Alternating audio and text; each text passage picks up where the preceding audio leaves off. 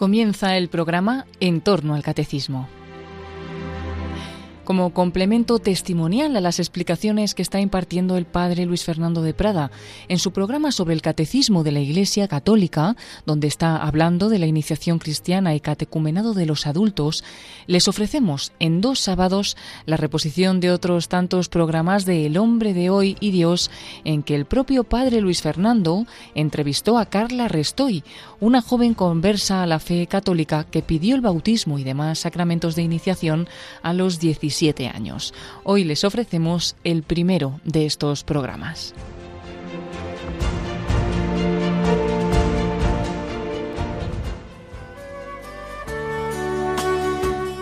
Nos hiciste, Señor, para ti, y nuestro corazón está inquieto hasta que descanse en ti. He pensado muchas veces que seguramente después de las frases de la Escritura, esta es la frase que más veces se ha repetido en la historia de la espiritualidad cristiana al inicio de ese relato de conversión que son las confesiones de San Agustín, cuando ese buscador inquieto, cuando ese corazón inquieto por fin descubre a Dios y cuenta su vida, confiesa lo que Dios ha hecho en su vida, confiesa también sus pecados y dice esta maravillosa frase, nos hiciste Señor para ti, nuestro corazón estará inquieto hasta que descanse en ti. Sí, todo nuestro ser, cuerpo y alma, todas las dimensiones de nuestra psicología, todo está destinado para el encuentro con Dios. Él es la verdad, Él es la bondad, el amor, la belleza. Y el hombre, creado a su imagen, está hecho para conocer la verdad, para ser amado y amar, para disfrutar de la belleza con todo su ser, con todo nuestro ser, sí, con nuestras dimensiones intelectual, afectiva, estética, con nuestra actividad, y cuando esas dimensiones se encuentran con los objetos a los que tienden, con la verdad, con la bondad, con la belleza, ¿cuál es la consecuencia psicológica? La felicidad.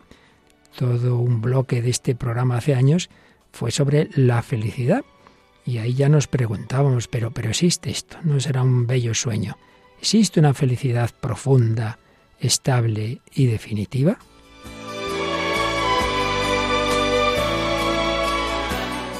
Nosotros, los cristianos, creemos que sí, y que esa plenitud total del encuentro con esas realidades será en lo que llamamos el cielo, el paraíso, la vida eterna, la gloria, muchos nombres. Para eso de lo que dice San Pablo, ni ojo vio, ni oído yo, ni cabe en corazón humano lo que Dios ha preparado para los que lo aman. Contemplar cara a cara al absoluto, contemplar la verdad última, el bien, el amor, la belleza, infinitos y para siempre. Claro, esa será la felicidad plena, eso que decía San Agustín. Pero y entre tanto, esta vida, ¿qué pasa? Aquí a estar amargados, ¿qué podemos esperar de esta vida? Pues si hemos tenido una vida medianamente normal, si hemos nacido en una familia medianamente normal, cosa que cada vez es más difícil por desgracia, pues hemos empezado disfrutando del amor de nuestros padres, hemos ido conociendo pues personas, realidades, hemos ido encontrando verdades, amores y bellezas parciales que nos han dado para comenzar bien el camino, para tener alegría, pero es verdad que antes o después todos hacemos la experiencia de que eso se nos queda corto, que nuestros queridos padres pues también tienen sus defectos, a veces pues pues serios, que esos amiguitos que parecía que lo iban a ser para siempre, muy muy muy amigos, pues nos dejan o que nos traicionan, que esa persona de la que te enamoraste parecía, vamos, el no va más, pues luego resulta que, que a la primera de cambio te engaña también, o por lo menos que no te llena como te esperabas, antes o después, antes o después, a todos nos llega la experiencia de los límites. Tenemos deseos de infinitud, de plenitud, pero esos deseos chocan con límites. Límites que enseguida vemos en los demás, claro. Pues eso, los defectos de los padres, de los amigos, del esposo, de la esposa, de los hijos pero también, a poco sincero que uno sea, límites en uno mismo. Ahí me gustaría no ser así, no tener este genio, esta pereza, estos defectos que no consigo, estos pecados en los que recaigo, no digamos si hay ya una adicción, algo que no hay manera. Límites del cuerpo, las enfermedades, las limitaciones de todo tipo, más si uno tiene un problema serio, límites del alma, en definitiva, todo lo que nos genera sufrimiento y contemplar el mal de este mundo, tanto dolor, tanta muerte y tanta maldad y tanta crueldad. Y por eso mucha gente no cree en Dios, porque dice, ¿cómo puede Dios haber creado un mundo donde hay tanto mal? ¿Será esto así? ¿No habrá una última verdad, amor y belleza absolutos y eternos que sacien definitivamente esos deseos?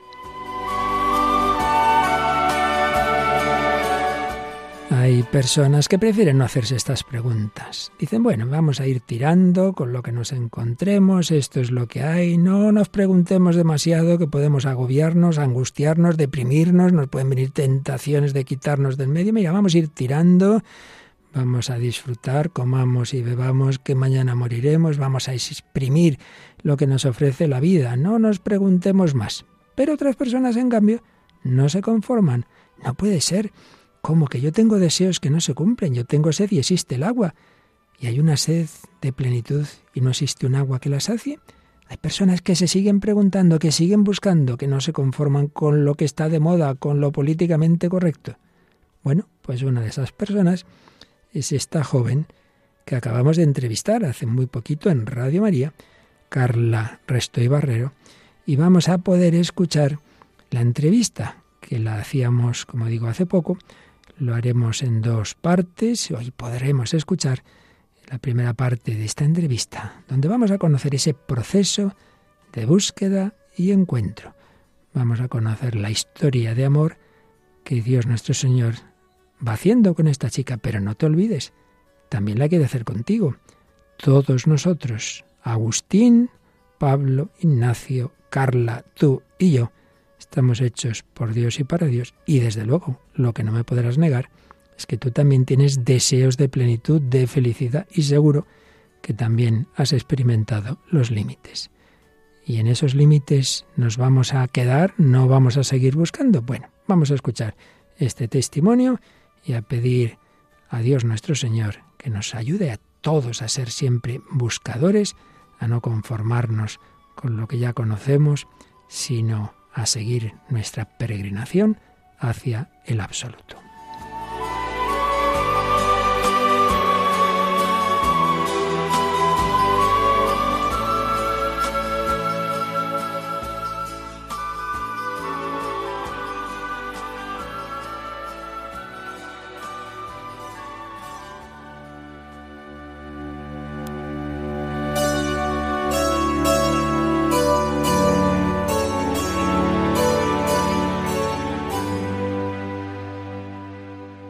Pues hoy tenemos una joven que nació en Tarrasa, provincia de Barcelona, el año 1996, pero que no fue bautizada de pequeña en absoluto, tuvo esa fe infantil y sin embargo se bautizó con 17 años, a la vez que recibía, como es lo normal ya a esa edad, eh, la confirmación y la primera comunión, ni más ni menos que en la vigilia pascual de la Catedral de Tarrasa, un 20 de abril de 2014. Esta chica ha estudiado Dirección y Empresas, Economía, en el Abato Libaceu, una universidad de Barcelona, y actualmente Filosofía. Y bueno, pues nos tiene que contar muchas cosas que seguro que nos van a ayudar a todos. Se llama Carla Restoy Barrero. Carla, te tenemos ya en antena, ¿verdad? Hola, padre, encantada de saludarle. Bueno, pues bienvenida a Radio María. No es la primera vez que estás en nuestros micrófonos, sé que ya en algún otro programa estuviste, pero bueno, hoy con calma, sin prisa, nos encantaría que nos contaras un poquito eh, qué ha sido de la vida de esta chica que empezó pues sin Dios, sin fe, sin Cristo, al margen de la Iglesia. ¿Cómo has ido descubriendo tú en tu vida lo que ahora le da sentido? Cuéntanos. Lo cierto, padre, es que, mm, bueno, eh, yo reconozco mi vida como una bonita historia de amor, ¿no? Donde se han ido plantando semillitas que luego, que luego pues, ha producido ese encuentro del que usted hablaba al principio. Lo cierto es que, como bien comentaba, mis padres no me bautizaron de pequeña, ellos se casaron por la iglesia, estuvieron 10 años eh, casados y, bueno, nunca, nunca habían tenido fe y, y, por parte de mis abuelos, ni de madre ni de padre tampoco. Eh, bueno, una fe muy, por, o sea, muy cultural, ¿no? De, de parte de mis abuelos, pero mis padres para nada, hasta el punto que deciden en 1996, que no era algo tan común, no bautizar a su hija. Mm. Y lo deciden por coherencia, porque ellos no creen, tampoco quieren creer y tampoco quieren entender lo que, lo que es el bautismo y deciden no hacerlo por, coherencia con lo, que, con lo que ellos creen y piensan. Entonces no me bautizan y yo, eh, pues eso, crezco en, en el seno de esta familia donde hay muchísimo amor, muchísima ternura, mis padres se quieren muy, mucho y muy bien y ellos involuntariamente pues, eh, pues son un gran reflejo del amor de Dios, ¿no? A pesar de que no, no, le conozcan aún. Tampoco me hablan de Dios para nada. Además voy a un colegio muy, o sea, muy en la línea ¿no? de las ideas que tienen mis padres, unas ideas bastante progresistas. Y entonces, eh, nada, no se me habla de Dios y lo poco que se me habla de la religión es en el, en el sentido de que la religión es algo que, que eso para gente muy tonta hmm. Gente que no llega a, bueno, a pensar mucho, que aquella persona que piensa pues se da cuenta de que Dios no existe, o una persona que ha sufrido muchísimo y que como ha sufrido muchísimo necesita inventarse, entre comillas, un amigo imaginario que le sostenga y que le dé consuelo. Entonces yo tenía mucho trato con, los abuelos por parte de mi madre, ¿no? Y a mi abuela materna, que es la persona que más fe tenía, a pesar de que no pisaba una iglesia, se le había muerto una hija. Entonces sí que es cierto que yo, pues en realidad veía que tenía sentido lo que me decían mis padres. Eso es un poco mi infancia. Tengo una hermana tres años más pequeña y crecemos en esa línea. Así que esa es la infancia. Una infancia feliz, ¿verdad? Totalmente. He sido muy feliz, muy querida. Sí, la verdad es que una gozada. Y muy familiar con tus padres, con tu hermana, con tus abuelos. Pero, pero va uno avanzando y va entrando en esa edad en que empieza a notar como grandes deseos, que las cosas se le empiezan quizá a quedar un poquito cortas. ¿Cómo fue tu adolescencia, esa etapa tan crítica, para bien o para mal? Yo creo que mi adolescencia fue rara porque al principio sí que es verdad que mi adolescencia, eh, al menos por el momento en el que se vivía, pues empezó bastante pronto. Mi primer beso fue con 12 años aquí en el, en el club de hockey. Aquí estamos, nos estamos enterando de muchas intimidades. Sí, sí, sí, bueno, ya transparencia total. Si se cuenta, se cuenta todo y se cuenta bien. Vale, vale. o sea, pero sí que es verdad que muy pronto. Y sí que es verdad que mis padres, pues siendo pues bastante liberales, tampoco me podían, me ponían impedimento en eh, pues salir de fiesta y demás. Sin embargo, pues por la rebeldía de, esa ya pronta adolescencia, yo me había escapado para ir a discotecas de tarde con mis amigas, cuando en realidad mis padres me hubiesen dejado ir, porque muchas veces mi padre me llevaba y me recogía y él tan feliz, ¿no? Y en, ese, en esas fiestas, que yo, que bueno, las que yo iba con mis amigas, claro, mi corazón empezó como a sentir y a notar cosas diferentes, ¿no? Cosas que de niña no había sentido. Pues ese anhelo, ese deseo de ser querida y, de, buscar la atención de, los chicos, ¿no? Eh, entonces, digo que fue rara mi adolescencia porque eso en realidad duró bien poco. Porque que sí, que mi primer beso fue a los 12 años y ahí empezó un poco todo, pero sí que es verdad que siempre he sido como la inocente de, mis amigas, ¿no? Con 15 años eh, voy un día al médico y me dicen que me tienen que operar de la espalda, de escoliosis, y que tengo que estar dos años con un corsé de plástico. Madre mía. En realidad, esa noticia eh, tampoco fue un drama para mí. La verdad es que ya llevaba brackets y gafas, así que una cosa más ya no me importaba. Em, sin embargo, para mis padres sí fue algo como un shock, ¿no? Y, ellos eh, sí que yo creo que lo pasaron peor que yo, ¿no? Eh, entonces, eso implicaba, esos dos años de llevar ese corsé, que yo no podía hacer todas las extraescolares que yo hacía, que todas eran deporte eh, tenis, ballet, natación, esquiaba todos los fines de semana cuando se podía, o sea, todo lo que era deporte no podía hacer y eran todas las asignaturas, o sea, y todas las extraescolares que yo hacía. Mm. Entonces, eh, paralelamente, ¿no? Pues a esto que, sucede, que me tienen que operar, tengo que estar dos años como parada. Por primera vez en el colegio hacemos dos asignaturas que nos empiezan a hacer pensar sobre algo más allá que algo técnico. ¿No? Y, esas asignaturas son Historia y Cultura de las Religiones y Filosofía. En realidad, cuando hablo de mi conversión y lo veo así con perspectiva, me doy cuenta de que no ha habido una cosa que, haya sido como, bueno, pues aquí, ¿no? este punto, un este proceso, un proceso, ¿no? O sea, ha sido un puzzle que fue encajando. Mm. Es como si el Señor me fuese buscando por mil sitios, ¿no? Entonces, en esa época, con 15 años, me encuentro con un montón de tiempo libre, me encuentro con un corsé que, me impide, ¿no? Pues hacer todo eso que yo hacía, dejo de ir de fiesta, ¿no? Como, como hacían mis amigas, lo que implica que yo empiezo a ver eh, todo lo que hacen mis amigas desde fuera, que es muy diferente vivir las cosas desde dentro que vivirlas desde fuera, ¿no? Y de repente, pues las amigas te llaman por la noche eh, llorando porque se han liado con cuatro o cinco chicos y están destrozadas, eh, por el motivo que sea, la otra que tiene novio se siente fatal, ¿no? Como que empieza a ver, mm, pues esa, esa, ese ritmo de vida, ¿no? Desde fuera, que no es lo mismo. Y paralelamente se me da la oportunidad de empezar a indagar en algunos temas en los que, bueno, yo no había pensado mucho, a pesar de ser de por sí siempre una persona inquieta, porque la verdad es que siempre lo había sido. Entonces, por primera vez me topo con estas dos asignaturas, Historia y Cultura de las Religiones y Filosofía. Nunca había pisado yo una iglesia más que para la comunión de mis primas que la hicieron por tradición. Entonces, eh, de repente, pues que en una clase de filosofía o de historia, no, no recuerdo muy bien en cuál de las dos asignaturas fue, ¿no? Pero de repente eh, nos empiezan a plantear la posibilidad de que la idea de Dios pueda ser razonable. Para mí eso es un shock tremendo porque yo siempre había pensado que los que creían en Dios eran personas muy cortitas. Y de repente, como filósofo así medieval, eh, nos hablan de Santo Tomás de Aquino y nos hablan de las cinco vías. Y eh, fue un gran shock ver que realmente eso era bastante razonable. Más allá de eso, también empezamos a indagar las diferentes religiones, ¿no? O sea, por un lado el esquema eh, es razonable que Dios exista, es razonable que Dios no exista, ¿no? O sea, como más de fuera hacia adentro. Eh, luego, por otro lado, ¿no? Vamos haciendo como, como una, una pasada muy superficial por las distintas religiones, las cinco principales, y evidentemente la que más me llama la atención de primeras es el budismo, porque al final es todo lo que ves, ¿no? O sea, vas a, incluso a tiendas de decoración y te encuentras, ¿no? Es tremendo. Que dirás, madre mía, ¿eh? O sea, realmente, y estamos en España, o sea, es, bueno.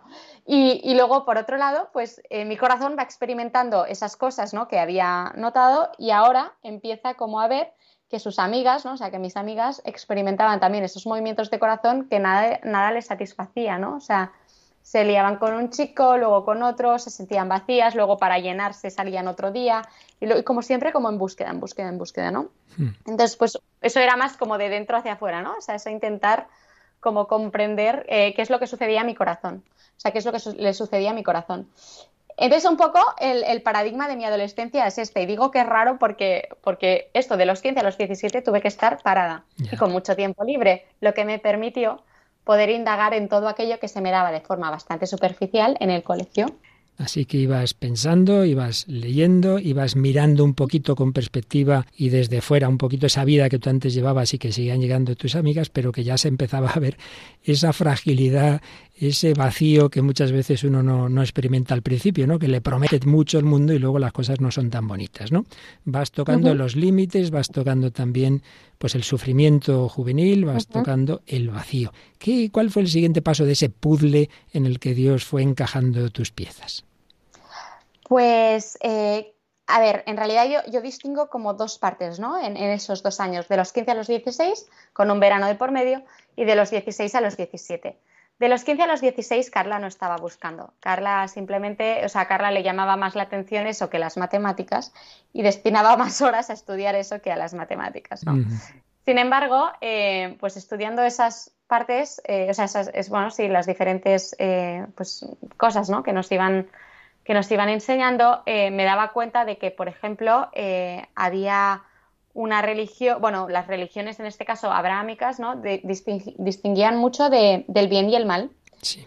Y a mí se me había educado en el relativismo. O sea, mentir a una amiga era, era algo que estaba bien, eh, depende de la situación, ¿no? Que podía llegar a estar bien. Entonces, para mí, que, que, hubiese una línea muy marcada entre lo que era el bien y lo que era el mal, fue algo que me llamó la atención. Así como también el tema del pecado, ¿no? El tema de que cuando tú haces algo objetivamente malo, porque existe ¿no? la, objetividad en, la moral, que ese, ese acto eh, tiene unas consecuencias en mi corazón. Entonces yo fui experimentando que muchas de las cosas, ¿no? E, era como si yo me aplicara a mí misma y pusiera a prueba eso que se me estaba transmitiendo, ¿no? Como dudar. Como, sí, como, como, a ver, a ver, Carla, ¿qué, piensa o qué siente en su experiencia eh, sobre eso, ¿no? Y la etapa ya de 16 a 17 sí que fue una clara búsqueda o sea, sí, una, sí, fue como mi corazón y mi, y mi mente dispuesta a decir, vale, me estoy encontrando con cosas que realmente em, pues tienen mucho que ver con mi vida, que no es una asignatura más, no es una cuestión abstracta, sino que tiene mucho que ver, me interpela de forma directa, entonces estoy, estoy en búsqueda de la verdad. En esa búsqueda de la verdad, en, ese, en esa segunda etapa, ¿no? con un verano de por medio, eh, yo me, empiezo como a leer eh, pues confesiones de San Agustín.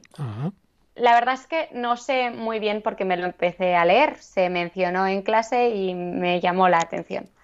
He de decir que todo lo que yo quería era, eh, o sea, pues prefería cualquier religión antes que el cristianismo. Tenía muchísimos prejuicios, muchísimos prejuicios contra la Iglesia Católica. Para mí era algo arcaico, algo eh, pues que no tenía ningún tipo de, de, bueno, de, validez en este mundo, que era algo pues anticuado, que se estaba extinguiendo, que cuanto antes se extinguiera mejor, que además reprimía la libertad de las personas, que era, bueno, lo peor de lo peor. Además, tantas riquezas en el Vaticano, tantas, tantos sacerdotes haciendo tanto daño. Bueno, para mí era como lo peor de lo peor, ¿no? Lo que yo, a lo que yo me quería alejar. Sin embargo, pues eso, el budismo me llamaba la atención, incluso, fíjese, me llamaba más la atención incluso el Islam, ¿no? Pero por, por, por ser extranjero, o sea, yo creo que sí y por todos los prejuicios ¿no? que, yo tenía. Entonces, eh, lo que pasa que pues en esa primera fase me di cuenta de que había cosas que encajaban con mi experiencia. Entonces, no sé muy bien por qué acabo leyendo Confesiones de San Agustín y, me interpela directamente ese libro. Me interpela de forma muy directa, ¿no? Te llamó al corazón ese libro. Sí, exacto. Sobre todo porque, porque, o sea, me chocó muchísimo que algo tan antiguo a la vez fuese tan actual, ¿no? Que los movimientos de corazón que tenía San Agustín eran los movimientos de corazón que experimentaban mis amigas y que yo había experimentado, ¿no? Esa, esa búsqueda. Entonces, em, lo, que sucedió fue que por casualidades de la vida yo nunca había conocido a alguien católico, nunca, nunca, nunca. Pues conocí a una chica eh, que era la prima de una, de una chica que estudiaba conmigo y mm, vio que estaba leyendo ese libro y me dijo, ¿eres católica? Yo le dije que ni hablar, ¿no? Casi como si fuese un insulto. Y me presentó un sacerdote que es doctor en física. Yo no sé, muy bien, no sé muy bien por qué accedí a que me presentara un sacerdote, porque para mí un sacerdote era mm, casi que un cuervo, ¿no? Que era un poco como lo que a mí me habían vendido, ¿no? Un hombre de negro que no, bueno, y que además estaba intentando captar a gente, porque claro, la iglesia se quedaba sin jóvenes y sin dinero y necesitaba captar a gente. Claro. Era un mi idea. Sin embargo, quedé con él. Y además me chocó bastante que fuese doctor en física, porque era como, este hombre no ha entendido bien a Dios o no ha entendido bien la, la religión, ¿no? A pesar de que yo ya intuía que, bueno, y por lo de las cinco vías y demás, intuía que en realidad como dice Chesterton, creo que es eh, poca ciencia te aleja de Dios y mucha necesariamente te, vuelve a Él, ¿no? Pues al conocer este, este sacerdote buenísimo, eh, lo que más me chocó no fue tanto sus teorías o, las conversaciones, sino esa relación que estableció conmigo que no era una relación de uso. Mis relaciones estaban siempre marcadas por eso, eran siempre relaciones de interés, incluso las relaciones con mis amigas. Sin embargo, esa persona estaba ahí y parecía que me mirara como si yo valiese por mí misma.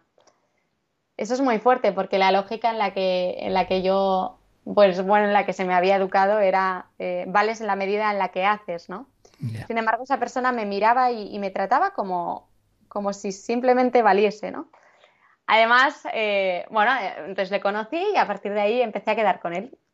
Yo le iba eh, transmitiendo todas mis dudas, todas mis inquietudes, y me propuso ir a un grupo de jóvenes de, la parroquia los viernes por la tarde, que era cuando mis amigas se arreglaban para luego salir de fiesta. Claro. era el planazo. Y yo pensaba, ¿qué hacen estos jóvenes menudos frikis en la parroquia un viernes por la tarde? No puede ser, ¿no? Y sin embargo, pues fui una vez y yo no sé por qué seguí yendo. Y la verdad es que me cautivó, eh, aunque al principio yo pues tenía una actitud muy de rechazo, me cautivó el cómo se querían. El cómo se querían, el, hecho de que se reunían los viernes por la tarde para hablar de temas importantes, ¿no? O sea, mi enfoque, toda mi vida había estado enfocada al éxito profesional y nunca se me había hablado del éxito personal, entre comillas, ¿no? Quedaban para hablar del matrimonio, para hablar de la vocación, para hablar de, de, la caridad, para hablar de temas importantes. Y luego, vale, y luego rezaban, pero que para mí eso era lo de menos, ¿no? Pero yo reconocí ahí una belleza tanto en las relaciones humanas que tenían entre ellos, porque esa, esa amistad yo no la había conocido, como en, lo que hacían, ¿no? O, por ejemplo, un sábado por la tarde lo dedicaban a recoger comida para llevarlo a Caritas, ¿no? Como cosas que a mí me chocaban. Yo en mi vida había hecho voluntariado, ni en el colegio, ni mis padres, ni nada. Yo pasaba por delante de, de, bueno, de alguien que pedía dinero y casi era, pues no te acerques que este solo quiere dinero, ¿no? O sea, eso fue un poco, eh, pues esos dos años. Pues si te parece, vamos a hacer un momentito de reflexión de todo lo que nos estás contando. Todos los que nos estén oyendo, cada uno estará en una situación, todos tenemos esos deseos de plenitud, de felicidad, de verdad, de belleza, de bondad que tienes tú, que tienen tus amigas, que tienen tus padres, que tenemos todos. Y vamos a pedir al Señor en este momento de reflexión con, con música, que todos sepamos buscar y seguir la luz que en cada momento se nos conceda.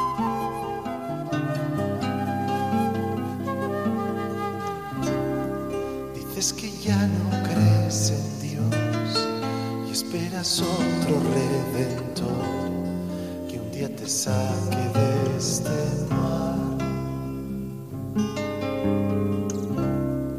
en que te hunde siempre más desesperadamente azul. Querría ser cielo y es fatal. Has aprendido a sonreír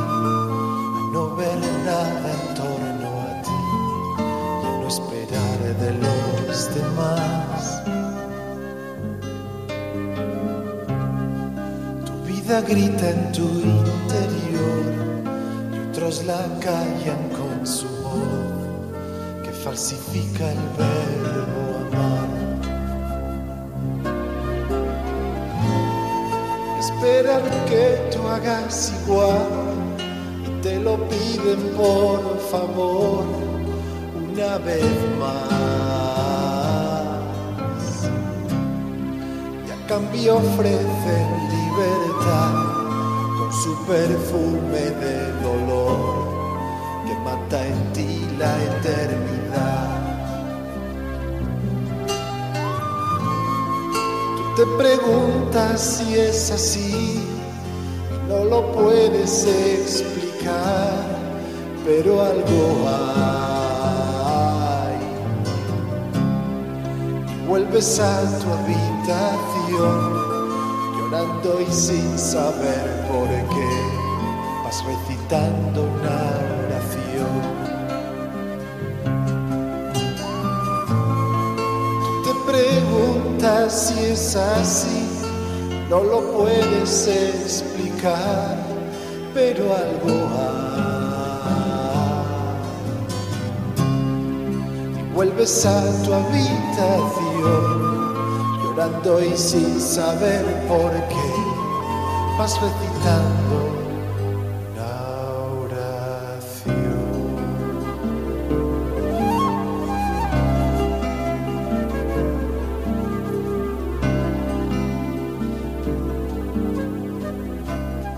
Pues aquí seguimos en Radio María en esta entrevista testimonial con esta joven catalana, Carla Restoy Barrero, que nos está contando cómo fue una buscadora desde pequeña, sobre todo ya en ese momento, en ese momento, esa etapa de la adolescencia, cómo desde ese ateísmo y desde esos terribles prejuicios contra la Iglesia Católica, no dejaba de, de buscar, de experimentar, y esa circunstancia que hace que no pueda vivir la adolescencia que había comenzado pues la habitual de muchas salidas y entradas sino pues tener que estar más quieta por por esa operación por esas limitaciones físicas que tenía.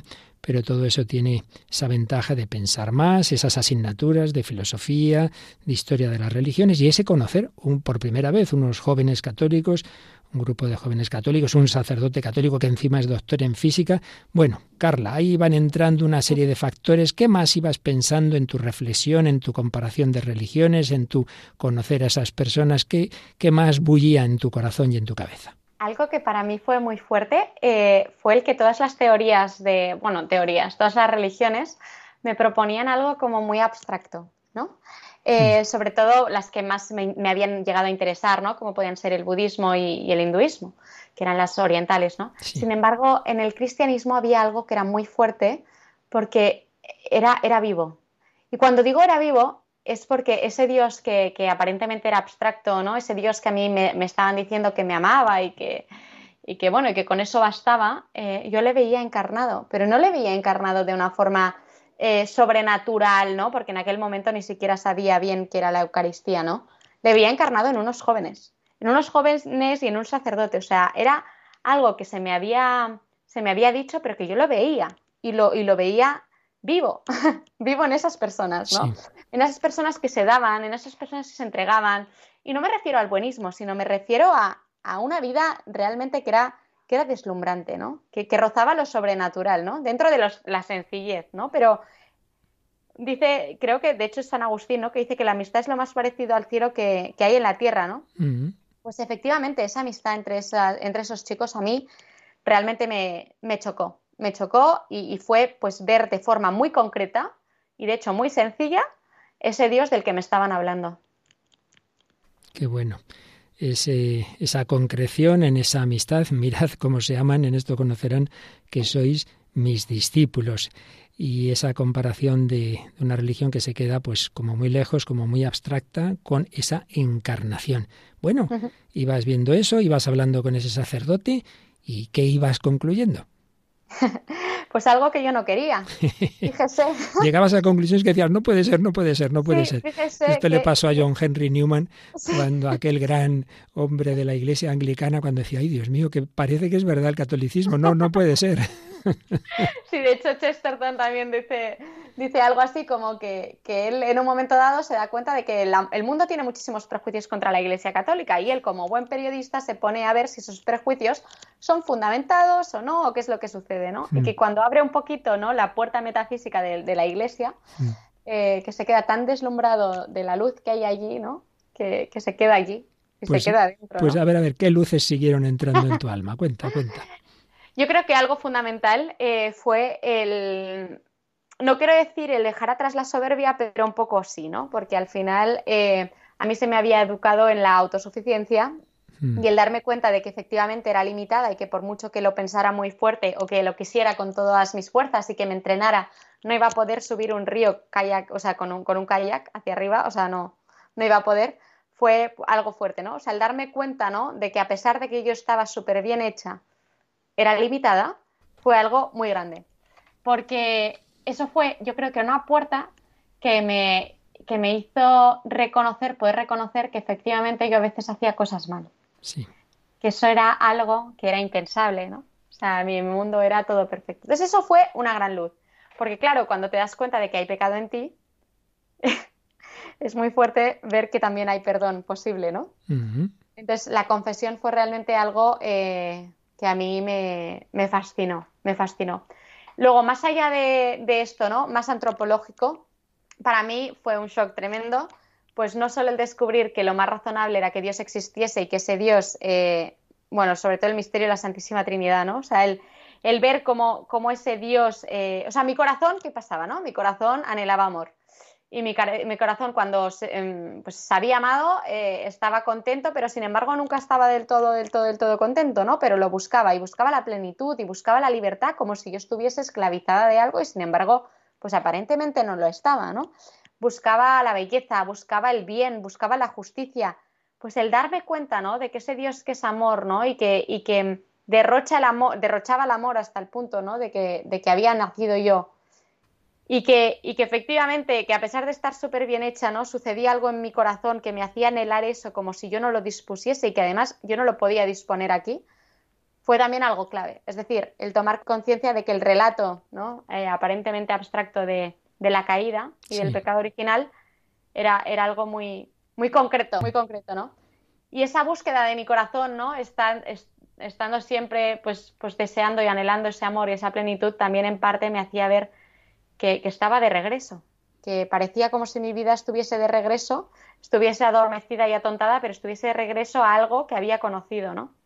Entonces, antropológicamente esto, pero es que claro, en estas conversaciones con ese sacerdote, de repente, eh, pues cosas tan sencillas, ¿no? Como, como el, milagro de la vida o el milagro de, no solo de la vida humana, ¿eh? sino de cómo se pasa de, la nada a la existencia. Mm. O de cómo, no, o sea, cosas mucho más así eh, científicas. Es que me quedaba deslumbrada. Es decir, mi intelecto comprendía cosas. Y yo creo que comprendía los misterios, que eso es lo más complicado. Y aparte de eso, eh, mi corazón parecía también que, iba encontrando eh, respuestas que en realidad, o sea, tampoco es que buscara mucho mi corazón, ¿no? Era como simplemente una inquietud. Entonces, en realidad, fueron esas dos cosas, ¿no? Como que intelectualmente eh, pude no resignarme, ¿no? Pero rendirme, ¿no? Y vivir esos misterios, no querer meter el cielo en mi cabeza, como dice Chesterton también, sino asomar la cabeza al cielo. Y por otro lado, mi corazón iba encontrando verdades que resonaban muy fuertes, ¿no? Cuando las escuchaba. Entonces fue un poco eso, padre. Qué bueno. Has dicho una cosa, me parece muy importante. Muchas veces yo creo que es el gran problema del hombre contemporáneo, muy nietzscheano. Aquí estoy yo, aquí está el superhombre, y yo lo puedo todo y nos creemos eso, ¿no? cada uno intenta apoyarse en aquello en que se ve más fuerte para aquí domino yo, ¿no? Y sin embargo, a poquita experiencia que uno tenga de la vida y como dices, humildad, pero que la humildad, como bien dice Santa Teresa, no es hacer hacerse el tonto, es la verdad, la humildad la verdad, es reconocer los límites y muy concretamente creo que está implícito en todo lo que has dicho que sí, uno sabe que en el fondo es bonito amar, que en el fondo está muy bien cuidar a los abuelos, que está muy bien hacer un voluntariado, que está muy bien hacer no sé qué, pero sí, pero claro, luego me lo limitan mi pereza, mi egoísmo, tenía yo otro plan. Hay algo en nosotros que nos impide hacer algo que en el fondo sabemos que nos va a hacer felices. Y ese algo tú fuiste poniéndole nombre, se llama pecado original y todos los demás pecados, ¿verdad? Sí, además justamente esto que dice, ¿no? O sea, tampoco quiero ponerme así como como muy juzgadora, ¿no? Pero por un lado yo, yo veía la vida que vivían mis amigos pues del colegio, ¿no? Y de, y de toda la vida, que era una vida que en realidad lo veía objetivamente y era una vida llena de destrucción, ¿no? En el sentido de que bebían para, para evadirse, para luego volver a evadirse, volver a beber, o sea, era como destrucción, ¿no? Y de mientras, estos amigos míos, eh, que dentro de sus limitaciones eh, vivían vivían conforme a, a, bastantes virtudes y les daba muchísima pereza levantarse un sábado por la mañana para ir a una residencia de ancianos porque seguro que tenían planes mejores y sin embargo lo hacían. Y no solo eso, sino el cómo se trataban los padres de estos amigos. Esto también fue un gran tema, porque la mayoría de mis amigos tenían padres divorciados, familias muy, muy desestructuradas, con muchísimo dolor, con muchísimas heridas. Entonces fue también un shock muy grande, ¿no? y, y, sí, y fue eso, ¿no? Como el darme cuenta de, esas, de esa vida, ¿no? Que, que, que a la par que se construía uno mismo, ¿no? Entre comillas, que en realidad lo que hacían era dejarse, dejarse construir, ¿no? Y dejarse un poco volver a, vivir en la libertad a la que estaban llamados, ¿no? Eh, esa vida que era atractiva y esa vida que en realidad vista desde fuera, porque desde dentro no lo ves tanto, era realmente destrucción. Y era tristeza, tristeza. Y una vida eh, que, que se, bueno, mis amigas se iban llenando de heridas, de heridas, y en realidad los dos, o sea, las dos partes, tenían ese mismo anhelo interior, ese anhelo de, ser amados, ¿no? Y de, y de amar. Lo único que unos tenían un buen enfoque, ¿no? Que les construía a ellos y a su alrededor y que al final se basaba, ¿no? En, en dejarse hacer y los otros, pues, pues no, no tuvieron esa suerte, ¿no? De, de poder tener a alguien al lado que les dijese, oye, ¿qué, qué tal si pruebas esto, no? que igual te va mejor para tu corazón. Y en ese proceso entra en algún momento, supongo, el conocer la figura de Jesús, leer el Evangelio. ¿Qué impacto produce en ti el conocer a Jesucristo? Para mí Jesús, eh, o sea, yo le, tenía muchísimo rechazo. O sea, yo sabía que era un persona, una, alguien histórico y que había existido, existido probablemente, ¿no? Pero, pero para mí no, no tenía más trascendencia, o sea, más trascendencia, ¿no? De hecho, lo que decían los romanos, ¿no? Eh, bueno, no los romanos, pero que la, tumba ha sido robada, ¿no? Yo pensaba un poco es que habían, los cristianos habían robado, habían robado el cadáver, ¿no? ¿Qué pasa? que todo cambia, todo cambia cuando te pones a, leer algo que, que, no es un libro, sino que es algo que está vivo, ¿no? Si, si tengo que decir cuál es el antes y después de mi conversión, probablemente fue literal el leer los evangelios. Así, ¿eh? Sí, en realidad, en realidad sí diría eso. Porque el conocer eh, la vida de Jesús y, no solo, no, para nada los milagros, ¿eh? porque eso al final también te lo pueden contar en un cuento de hadas, ¿no? Sí. Más allá de eso, eh, sino sobre todo su, su pasión, ¿no? O sea, el, el cómo alguien humano, porque al final es, era, es un documento histórico, ¿no? Los evangelios, cómo alguien humano puede, puede aceptar ese dolor. Esa muerte de, esa forma, ¿no? Eso fue, y, esa entrega. Claro, entonces al leer los evangelios y ver concretado eso en la vida de esos jóvenes, fue, ostras, ¿no será que Jesús está vivo y que está latiente en cada uno de ellos? Realmente fue, muy fuerte. Y también fue muy fuerte el ver los evangelios, o sea, leer los evangelios y comprender, no sé si comprender, pero sí que aceptar, ¿no? En, el mejor de los sentidos, que nada tenía más sentido que que Dios me amase tanto que al verme desubicada, desorientada, se empequeñeciera, ¿no? Para hablar mi lenguaje, para, para que yo al verle él, ¿no? Poderle, poderle entender y recordar quién soy yo y cuál es mi verdadera identidad. O sea, como cuando hablamos con un niño pequeño, ¿no? Que, que no le hablamos como estamos hablando ahora, sino que le hablamos, ay, hola, tal, para que nos entienda, para podernos comunicar, ¿no? O sea, y al final es, o sea, para mí eso fue tremendo, ¿no? O sea, el, leer los evangelios fue un darme cuenta de, ostras, es que fíjate que es que Jesús lo único que me está diciendo, no lo único, ¿no? Pero de las cosas más importantes que me está diciendo o recordando constantemente es, ve al Padre, como recuerda, Carla, quién eres, eres hija, Eres hija, tu identidad es, no es lo que te dice el mundo, tú simplemente eres hija amada de Dios y fíjate si te quiero que te, o sea, me he entregado a mí mismo para que veas quién soy, ¿no? Y qué es lo que te hará feliz y qué es lo que tienes que hacer. O sea, fue como que fue cobrando sentido que, esa desubicación que yo, que yo encontraba en mí, ¿no? Por la concupiscencia de, mi corazón, de mi voluntad, ¿no? Pues, pues fuese, me fuese revelada por, por alguien que me amaba infinitamente, ¿no? Fue como que todo, todo cobró sentido. El buen pastor ya tenía la ovejita cerca, le hacía sentir que la quería y que había bajado por ella, que había bajado por ti, que se había hecho hombre por ti. Madre mía, estaba ya la cosa muy cerquita de dar ese paso de esto es verdad, este me quiere, yo también le quiero querer a él, muy cerquita, pero vamos a quedarnos otro momentito de oración, de reflexión, de darle gracias al Señor de que, como nos acaba de decir Carla Restoy, nuestro Dios no es un Dios que se ha quedado en la nube de su trascendencia. Se ha bajado. Me ha, encantado el ejemplo cuando hablamos a un niño pequeño, pues eso, le hablamos a su lenguaje, a su manera, y Dios nos habla a nosotros, sus niños pequeños, para que sepamos que Él nos quiere, que Él nos espera, pero que Él nos ofrece esa mano, ese camino para llegar ahí. Y esa mano es el propio Jesucristo, camino, verdad y vida. Cuando quiero controlar mi vida pongo nervioso, porque no sé bien qué va a pasar.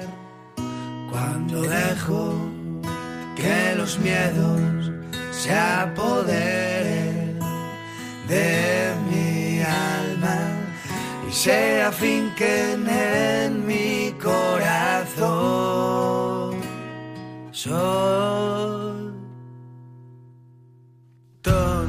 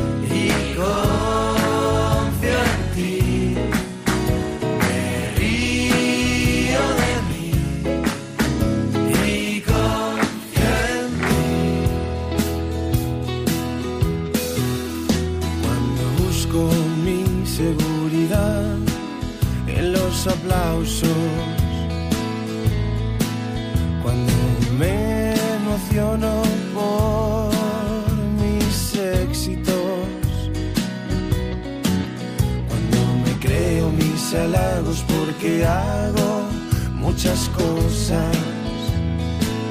Cuando mendigo amores llamando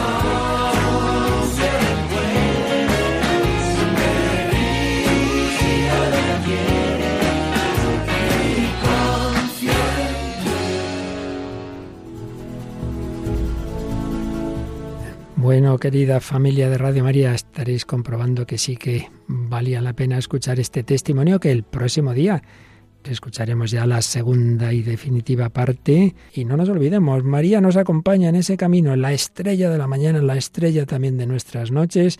Con María se puede. Que los bendiga. Hasta el próximo programa, si Dios quiere.